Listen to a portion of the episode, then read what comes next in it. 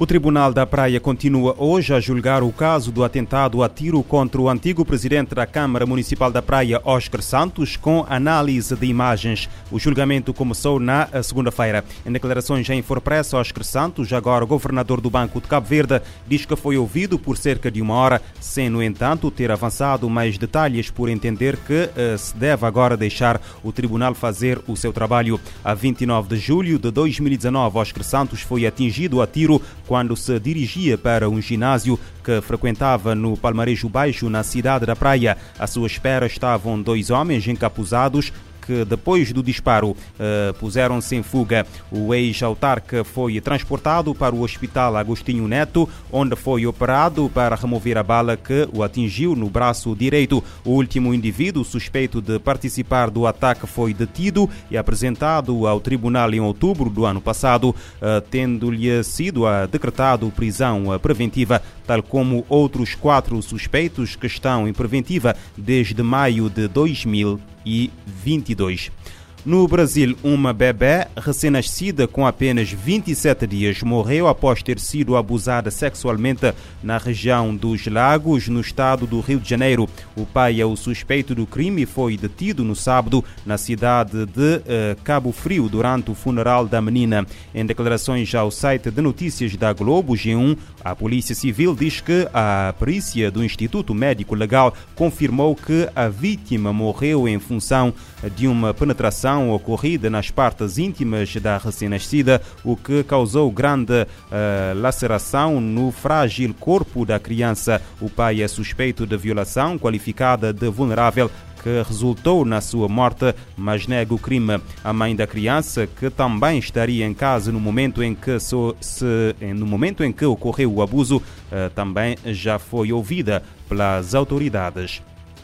Em Portugal, pelo menos 4.815 menores foram vítimas de abuso sexual no seio da Igreja Católica desde 1950. A Comissão Independente para o Estudo dos Abusos Sexuais de Crianças na Igreja Católica divulgou na manhã desta segunda-feira as conclusões do trabalho realizado ao longo do ano passado e que resultou na recolha de centenas de testemunhos de vítimas. A equipe de investigação é liderada pelo uh, uh, pedopsiquiatra Pedro uh, Stretch. O responsável sublinha que os testemunhos recolhidos permitiram chegar a uma rede de vítimas considerável.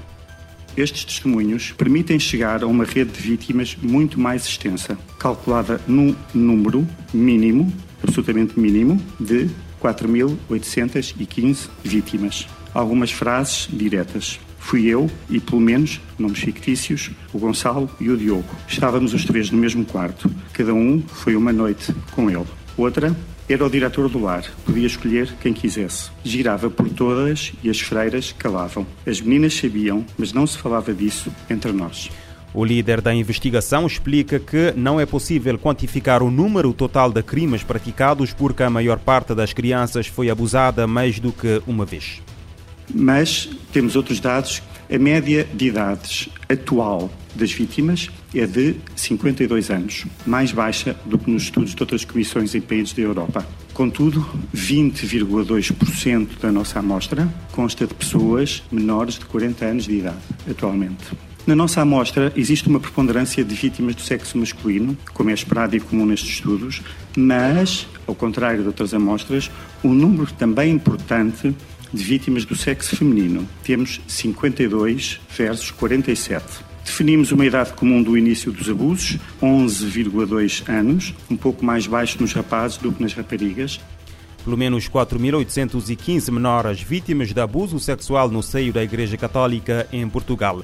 Uma semana depois dos sismos de magnitude 7.8 e 7.5 na escala de Richter que atingiram o sul da Turquia e o norte da Síria e que provocaram dezenas de milhares de mortos dos dois lados, a ajuda humanitária chega a conta gotas. O alerta é da religiosa portuguesa Maria Lúcia Ferreira, que vive no mosteiro de São Tiago, uh, mutilado a norte da capital Damasco. Em declarações à RFI, um conteúdo licenciado para a Rádio Morabeza, Maria Lúcia Ferreira descreve um cenário de destruição no Estado com muitas dificuldades em prestar ajuda às vítimas.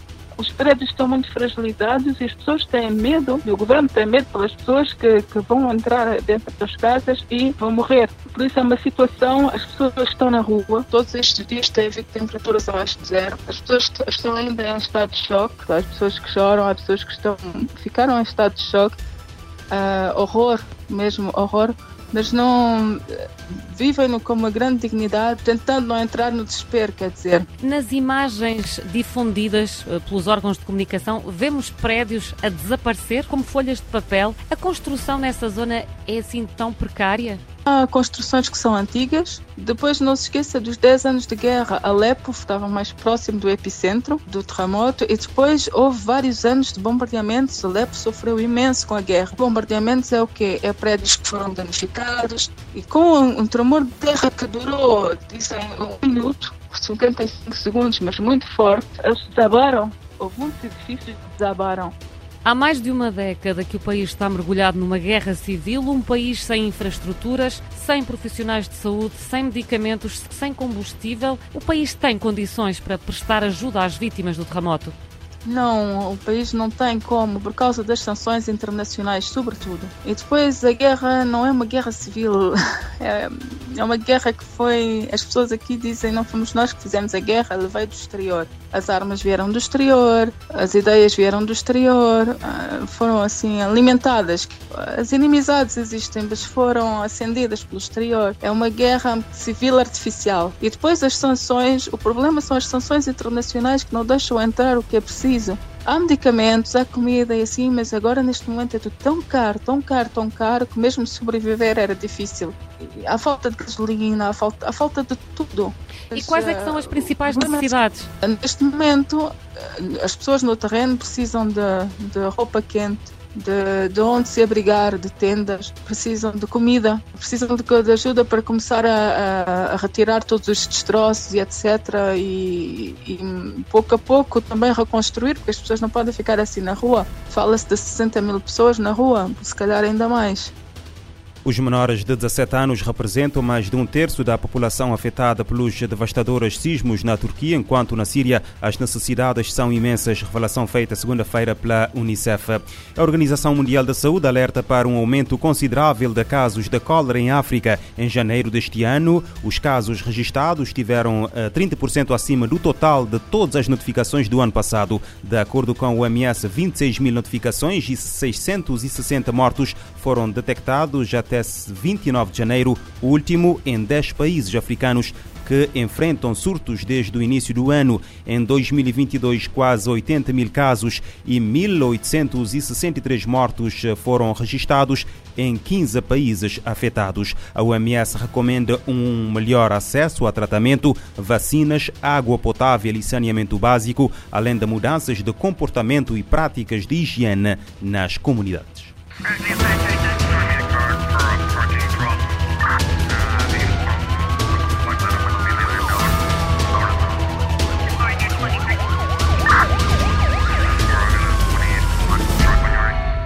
Este programa está disponível em formato podcast no Spotify e em radiomorabeza.cv.